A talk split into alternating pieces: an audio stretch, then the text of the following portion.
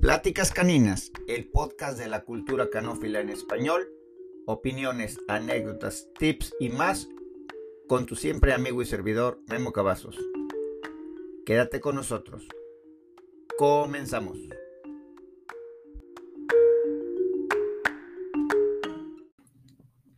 Muy buenos días, muy buenas tardes, muy buenas noches, donde quiera que nos vean o nos escuchen. Sean ustedes muy bienvenidos a este nuevo episodio de su podcast Pláticas Caninas en su versión número 39. 39 capítulos, se dice fácil, pero gracias a ustedes que nos siguen escuchando, que nos siguen apoyando y que nos siguen compartiendo, pretendemos, pretendo llegar a los 50 y de ahí tal vez demos paso a nuevos proyectos, a nuevos horizontes a nuevos formatos.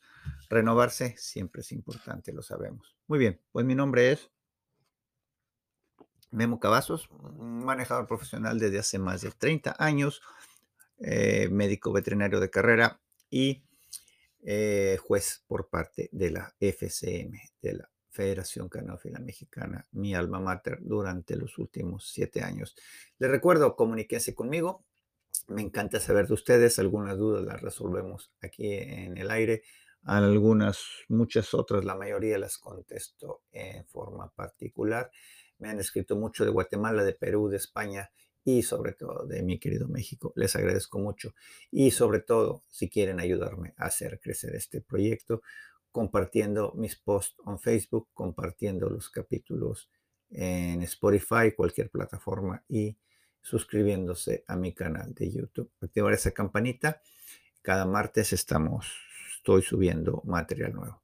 Muy bien, pues el capítulo número 39, voy a hablar de un tema, por supuesto, interesante, un tema eh, que se denomina entendiendo de mordidas. La mordida es una parte esencial ya les, les hablaba anteriormente en un capítulo, creo que fue hace como tres capítulos, de cómo interpretar un estándar. Les, les aconsejo que lo oigan, porque la mordida es una pieza fundamental para entender la estructura del perro. Hay razas, la primicia es, hay que partir de esa primicia. Hay razas en las que es sumamente importante. Llámese las razas de trabajo, las razas de cacería, algunos estándares de las razas de pastoreo también es muy específica. Y como juez, hay, mm, a grosso modo, hay maneras de, hay muchas maneras de revisar la mordida, pero a grosso modo y de manera didáctica, vamos a poner que hay dos. Los perros en los cuales que solo se le ve la mordida de enfrente y los jueces que hay que explorarle y verificar que tengan las 42 piezas dentarias. Desgraciadamente los estándares, y lo decía ahí en el capítulo este que menciono, no son muy específicos y no nos dicen raramente qué tan importante es la mordida en cada raza, ¿verdad?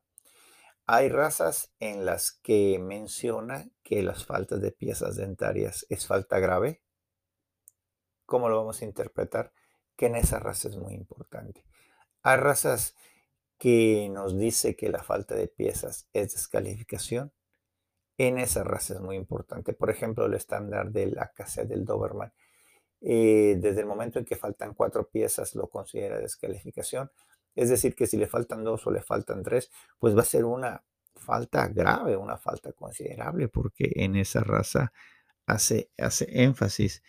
Em, y bueno, pues entonces, vamos a buscar primeramente, el, eh, se inspecciona el nivel de los dientes y hay básicamente, vamos a decirlo así, mm, tres tipos de mordidas. Hay más, pero vamos a poner los tres tipos de mordidas importantes en las que eh, vamos a observar dentro de los patrones de perfecciones raciales de cualquier entidad canófila. Una es la mordida de tijera en los que en donde los incisivos superiores van a estar tocando los incisivos inferiores y los cuales van a estar detrás de los superiores. Esa es una mordida propia de muchas de las razas de trabajo, no de todas, no de todas, porque eh, en otra eh, hay algunas como el boxer, por ejemplo, que no tiene mordida de tijera. La segunda más común es la prógnata, en donde los incisivos inferiores están delante de los superiores y hay un ligero espacio, como vemos en el bulldog francés, en el bulldog, en el boxer. Y la, la tercera es la mordida de tijera inversa, que es un perro prógnata, es decir, que la mordida inferior está delante, más sin embargo está en contacto con, la, con los incisivos de la superior. Esto es lo que la mayoría de los jueces observan. Más sin embargo, hay razas en que la eclusión también es importante. Independientemente de los, de los dientes de adelante, de los incisivos, la manera en que los molares sientan uno con el otro y el colmillo, eso se llama eclusión. En algunas razas es importante, no muchos jueces lo observan. Yo te voy a ser sincero, en mis primeros años en los que juzgué no sabía mucho del tema de la eclusión. Y últimamente es algo en lo que he estado poniendo más atención, ¿verdad? Ahora, eh, dentro de estos tipos de mordidas también hay variantes. Hay, eh, dentro de los prógnatas hay estándares en que nos dicen que los dientes deben estar alineados en línea recta. Hay otros que no lo menciona, hay otros que es una en forma de arco. Entonces debemos estar muy pendientes de lo que dice nuestro, nuestro estándar de perfección racial, ¿verdad? Eh, como decía, pues hay, hay estándares en que lo mencionan como descalificación y otros que es falta grave y otros que no importa, otros que no importa. ¿Por qué? Porque el criterio siempre va a ser en función de qué tanto afecta la función técnica del perro a desarrollar su cometido. Es decir, si tenemos un maltés, un poodle un chihuahueño, que su función técnica es darle compañía a la familia, darle compañía a una persona retirada, etc. Em, la verdad es que si tiene un diente de fuera, una mordida de pinza, de tijera o prógnata, eh, va a cumplir su función perfectamente, ¿no? Más sin embargo, ese perro con el paso de los años va a batallar para comer, seguramente cuando sea senil va a perder los dientes más pronto y es por eso que en estas razas también es importante buscar eh, mandíbulas, es decir, dentaduras sólidas, dentaduras limpias. El tamaño de los dientes es importante. Por ejemplo, vamos a poner un, un Bull Mastiff, un Mastín inglés, un Rottweiler. Un Rottweiler es un buen ejemplo. El tamaño de las piezas es importante. Luego se encuentra uno con esos machos de, de hociquitos delgaditos, etcétera, con falta de sustancia, y le abre la boca y parece ser que fuera la boca como que nos recordara la de un col y la de un basenje, donde las piezas son más pequeñas. Y eso es muy, muy, muy importante. Incluso Dobermans es una raza que tiene, que tiene bastante problema, ¿verdad? Eh, y recordar también que hay estándares en las que, que admite diferentes tipos de mordidas. Generalmente dice la mordida debe de ser de tijera, más se acepta la de pinza, más no es deseable. ¿Qué quiere decir más no es deseable? Eh, pues que no es deseable y que va a ser penalizada y que va a estar a criterio del juez. Desgraciadamente el estándar no lo dice, por eso yo cuando me encuentro con estos problemas y tengo la ocasión de hablar con un creador o cuando, sobre todo cuando voy a los seminarios de raza, que he tenido ocasión de estar en varios, em, pues eh, les pregunto, ¿qué tan grave es? Si tienes un maltés de excelentes cualidades en la posición A, bonito de todo, con la mordida correcta, y si tienes un maltés en la posición B de perfectas cualidades y prógnata, pues definitivamente te vas a quedar con el de la mordida correcta. Pero ¿qué pasa si el de la mordida correcta tiene menos cualidades que el otro? Vamos a suponer que tiene problemas de color, que tiene textura. Son decisiones que, eh, que, uno debe de tomar en función del estándar, pero a veces no es suficiente. Y por eso yo siempre que voy a seminarios pregunto, ¿qué pasa en este caso? ¿Cómo decidirías?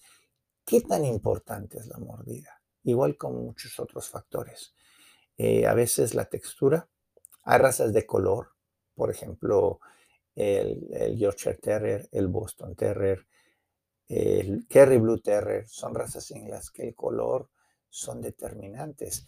A diferencia de razas como, por ejemplo, el Pointer Alemán, los Hound, los Beagles, tú puedes encontrarte un Beagles que esté manchado terriblemente, que, no esté, que los colores lo desbalanceen ópticamente, no importa. En esas razas, todas las razas, el grupo 6, el grupo 7, el grupo 8, el color no es muy importante. En los Golden Retriever hay perros que tienden hacia lo blanco, hay perros que tienden hacia lo rojo. Eh, sabemos de buena fuente, sé de buena fuente que el color no es muy importante, no es determinante y debemos estar enfocados en otro tipo de cualidades. Entonces, es por eso que como jueces debemos estar informados, debemos escarbar, debemos preguntar. Y la, mm, la clave, siempre lo he dicho, lo he dicho muchas veces y lo repito, eh, es importante no quedarse con la duda. En ese momento tomar acción o anotarla si no somos muy memoriados y cuando encontremos la persona correcta. Hay muchos jueces que a la hora de la cena, cuando yo sé que son expertos, que ellos juzgaron algún perro el día anterior, yo le pregunto, oye, ¿qué piensas de esto? Me enfrenté a este problema. Eh, ¿Qué hubieras decidido tú? Y hay veces que deciden diferente a mí y me acerco a preguntarles, oye, ¿qué piensas de, esto, por esto, por esto, de este detalle? Yo no le di tanta importancia. ¿Tú crees que es importante? Y esa es la parte más difícil de juzgar perros, ¿no? Pero la mordida es importante en ciertas razas. Ese es el mensaje principal y no tanto en otras. Y hay razas en las que es definitivamente muy, muy importante. Muy bien, hasta aquí mi participación de hoy. Como siempre, los emplazo a que nos acompañen en mi próximo capítulo y que nos compartan, nos compartan, nos compartan. Es la manera en que me van a ayudar a hacer crecer mi proyecto. Pláticas Caninas, ha sido un placer estar nuevamente con ustedes y como acostumbro decir, lo mejor está por venir. Lo único que importa al final de cuentas es que seamos felices. Nos vemos en la próxima.